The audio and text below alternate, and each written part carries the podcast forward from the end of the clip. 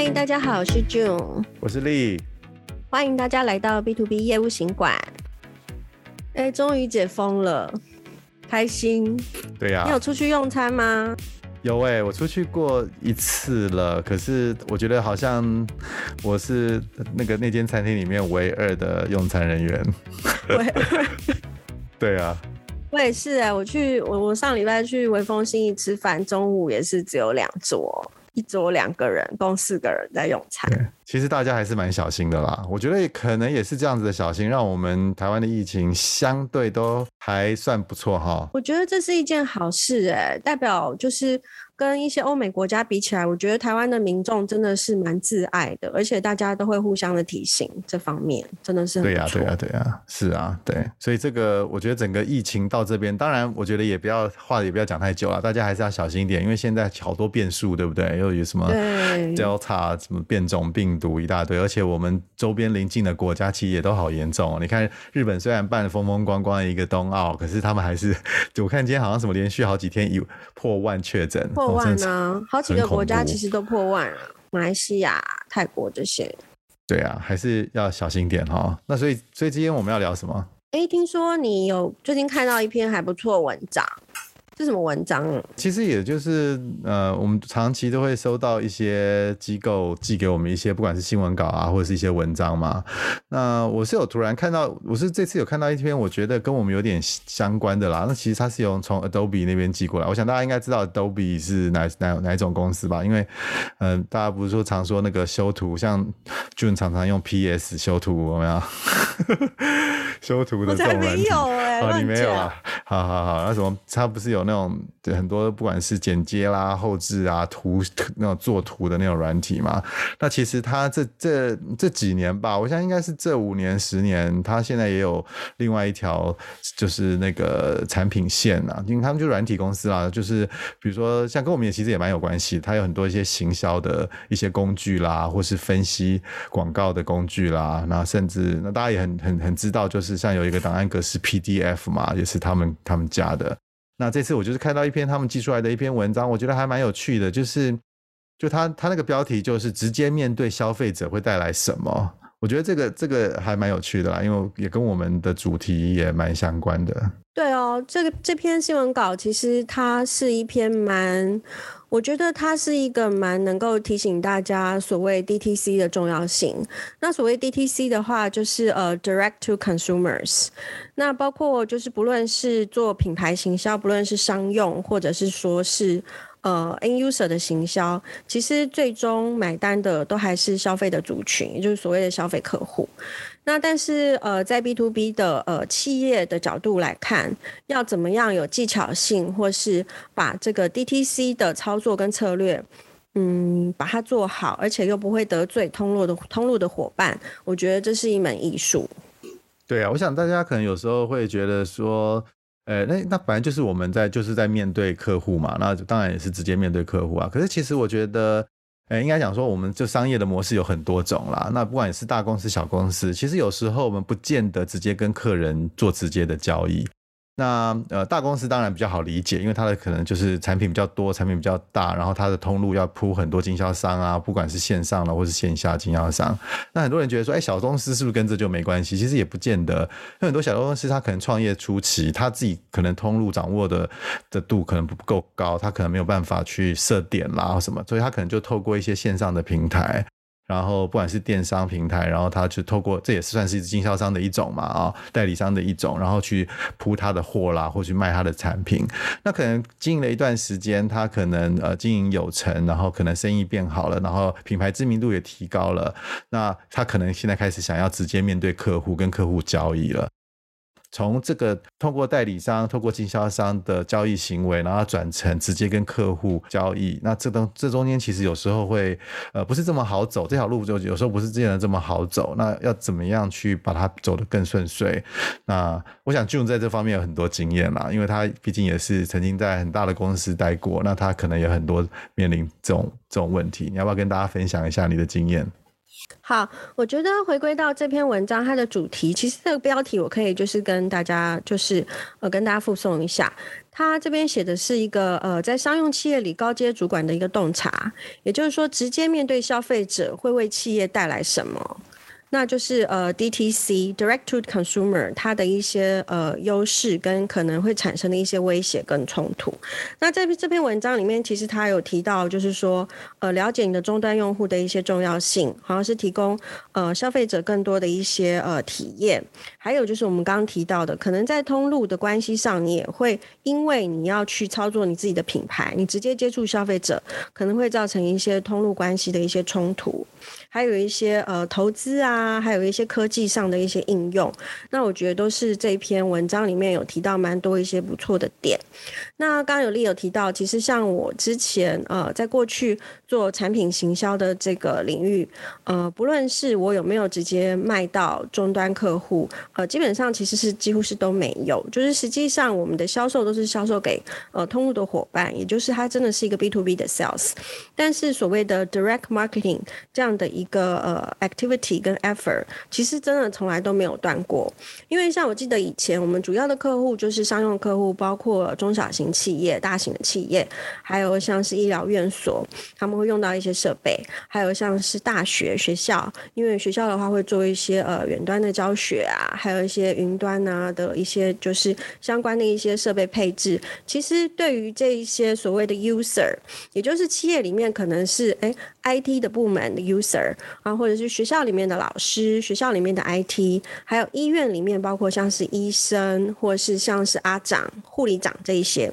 都是我们非非常重要的一个传递呃产品关键讯息的一个对象。所以我觉得呃，在呃这篇文章提醒我们，就是在做行销的时候，其实直接把呃产品的价值 deliver 给呃 end user 跟 consumer，其实真的是非常重要。对，那刚刚呃俊提到的其实是行销的部分。我想行销大家比较好理解，就是说，当然就是说，我们一个品牌我们要行销出去，那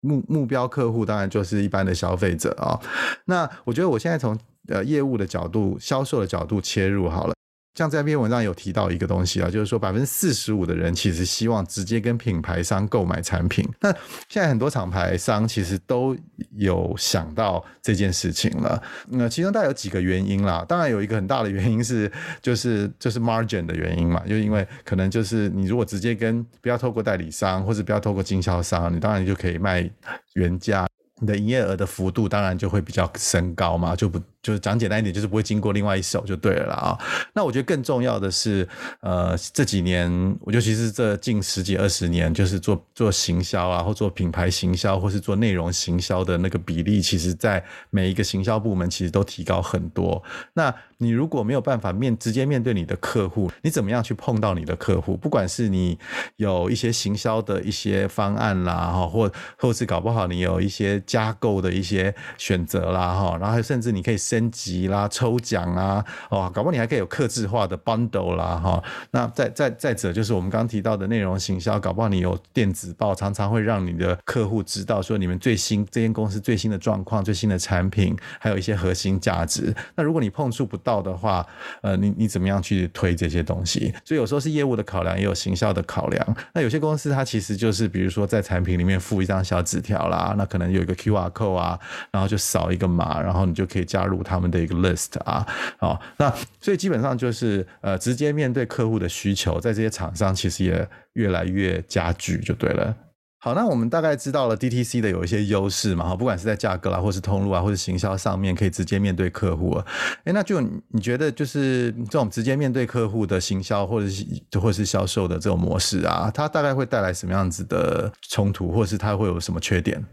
蛮多的耶。因为在我以前的经验，其实。呃，所谓的原厂，我们通常都会跟经销伙伴。那经销伙伴的身份，他通常会是代理商。那现在当然因为就是公平交易法的关系，没有太多的所谓的一个独家代理。通常的原厂的话，都是说会交给代理商去。呃，可能会有一些就是比较大型，就是跟他的呃规模会有相关，不一定会是独家的代理。还有一些比较大的经销伙伴。那这个我想就是有在呃。B to B 有呃过业务经验的呃，就是听众，大家大概都晓得，大概会有分这样的一个层级，就是原厂、代理商、经销伙伴。那我记得以前在原厂做电子设备工作、行销的工作的时候，其实在这一块是。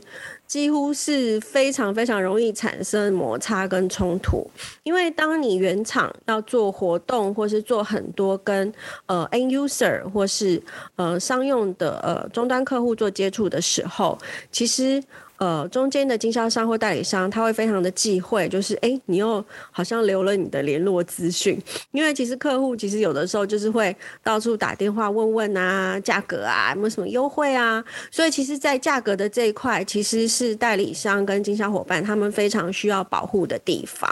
那这个是就是需要很谨慎的处理。还有就是呃，经销伙伴他们之间的一个关系，因为其实原厂的话，有时候会接受一些所谓的一些。呃，案件的登记呀、或是一个这个案情的一个叙述啊，等等。那我觉得就是有的时候大家会说，哎，谁先来谁后到？光是这个案件的处理，还有就是案件的争取，在这一块就会产生蛮多的一些所谓的一些要原厂出面协调的地方。那这边的话，就是呃，相当的、相当的会需要花时间来化解这些通路可能会产生的摩擦或冲突。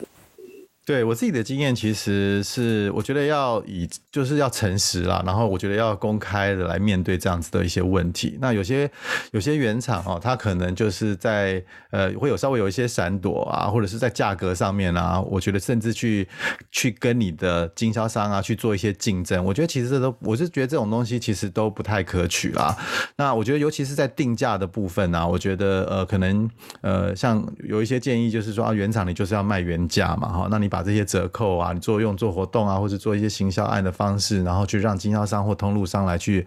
来去做一些宣传啊。我觉得某种程度也是要顾及有些消费者其实是比较喜欢跟原厂买的嘛啊。那我觉得这部分，那当那他当然必须要付出比较比较稍微昂贵的价格去去做一些采购去购买，我觉得这也是合理的啦啊。那经销商跟消费者，我觉得某种程度也要一起一起被告知你要开始做 direct 的这种生意了啊。那搞不好你也可以。在你的平台上面会有一个，像有些人会放一个那种，呃，这个我要购买啊，或者 where to buy 有没有那种那种小按钮啊？你也可以把它列出，就是有点 hybrid，有点是融合。你又有在线上直接跟他们卖，你又可以，你也可以选择跟经销商买，因为有时候经销商或者实体的商店，它有时候还是有一些好处。如果是卖硬体的话嘛，就它可以摸得到、看得到啊，或者是有一些问题可以做一些面对面的的咨询。只是说现在因为疫情还是还没有化解嘛，那但是就是说线上的东西的那个 demand 啊，那个需求。其实是非常非常高的啦，所以，我们身为不管是身为原厂啊，或者是身为你的这是一个产品的制造商或开发商，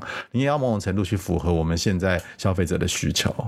嗯，我这边补充一下，像这一篇文章，其实它有提到所谓的一个科技的运用。那呃，其实不论是原厂或是通路伙伴，当直接面对消费者的时候，其实是蛮需要一些所谓的一些投资。那这些投资可能是行销活动，呃，本身的筹办的一些成本，还有就是刚刚有提到一些不同的一些数位的工具，怎么样去 reach 到消费者，那这些都是需要投资。所以其实有的时候。不只是呃大家去共享这最后好的结果，而是在中间的这整个过程是必须要经过一个好的投资的计划，那甚至就是原厂跟呃通路的 partner，大家一起去分担这样子的一个资源的呃就是共同承担，那一起来就是呃去呃创造了这个 win-win 的成果，我觉得这样是会是一个比较可以导入正向循环的方式。对我我我也分享一个我的一些小经验啦，就算像我的我很多客户其实是原厂嘛啊、哦，那他来参加活动办行销活动的时候，其实他们有时候就是带着经销商或是带着通路商一起来参加我们的活动。原厂的角色他就是来来拱你这个这个通路商或是经销商，然后他来做品牌的行销啦，然后商商品的解说啦。那真的要进入实质的交易，或是日后有什么样子例子要 pass 给给这个这个经销商的时候，他。就会推荐这个经销商上来。那我觉得其实这样某种程度相辅相相成，然后呃有点制造刚刚就讲的那样子双赢的那种那种局面。其实我觉得是是有点是三赢啦，消费者也是也也也也有优势嘛哈，所以就是每一方其实都是获胜的。那我们刚刚分享了以上，大家一定会觉得，哎，其实 DTC 是一个。呃，绝对是一个有充满了好处的一个一个行销的 approach。其实有的时候也不尽然，还是要考虑一下，就是在这个企业本身，它的商品还有它服务的内容上，是不是真的需要就是直接 reach 到消费者？因为我知道有一些产品，其实它是呃运送啊、金流的安排，其实没有那么方便，对不对，对，其实尤其是我们如果在聊 B to B 的产品啊，那就是这个东西有时候还碍于一些合约的问题啊，那你自己。的你要做直接面对客户的话，你的网站是不是还有金流的一些解决方案？那那个其实也是一个负担啊，不管是开发啦，或者是后续的一些一些服务啊，那甚至还有一些运送的问题。如果你是卖硬体啊、实体的设备的话，那你你你们公司的人力跟是不是有办法去支撑这样子的运送服务？那更别提还有售后服务哦。你的消费者可能会有一些问题啦，那你是不是有足够的客服人员去回答？还有退换货，那这些东西其实都还。还还挺复杂的。那再者就是说，如果你的产品是那种 commodity，就是那种价格导向的，就是很便宜，大家消费者会去去去比较市场上什么样的地方卖最便宜的。我觉得这种产品其实也不太适合 go direct，因为你 go direct 之后，其实你不见得会有赚头，你知道吗？因为就是它它毕竟它那个成本跟你的支出跟你的你的收入，它不见得能够成一个正向的正比。所以其实我觉得要综合考量，就是说你公司的适不适合这样子的做这样子直接面对消费者。那有时候还有一些。问题哦，就是通路它是很强势的通路，它可能卖得很好。等等到它球在你的手上的时候，你不见得有办法像它一样卖得这么好，因为你触及面不见得这么广啊。还有这个时间点也很重要，你公司是不是已经拥有了很大的，这就是产品的知名度或是品牌的知名度了，在市场上，这些其实都是要一并的做考量。那聊到这边的话，我觉得大家都可以知道，就是所谓的一个优势，还有要考虑到的地方，有关 DTC 的部分。那呃，在前几集的时候，我们其实有跟大家分享到一集，就是呃，以小博大。的一个企业的策略跟方式，那正好这几天有一个听众也给我们留言询问我们，就是说，诶，他在多工协力的一个工作的环境下，该怎么去用以小博大的方式来获取他更多的价值呢？那丽颖这边要不要也协助回答一下这个听众？啊，我觉得我们其实那那集在聊以小博大的时候啊，其实我特别有感啊，因为我觉得我常常在做的事情就是这样子，不一定能够每次都博大啦，但是其实就是这个精神核心精神是就是这样子啦。因为我觉得呃，既然是小嘛，其实我觉得小真的不是件坏事。那它就是既然你小，我觉得你就要掌握一些大没有办法做的事情，比如说你要更能够弹性的去思考、判断、做决定。好，那比如说你的决策速度要快，你很有。弹性很灵活去处理的一些技巧，那这些技巧其实就是我们怎么样能够以小博大的关键。那今天跟大家分享了很多，那如果呃各位听众有兴趣也想要看看这篇文章的话，那欢迎大家到我们的节目笔记下面，我们会把这个文章的链接放在那边。那今天就谢谢大家，谢谢大家，拜拜，拜拜。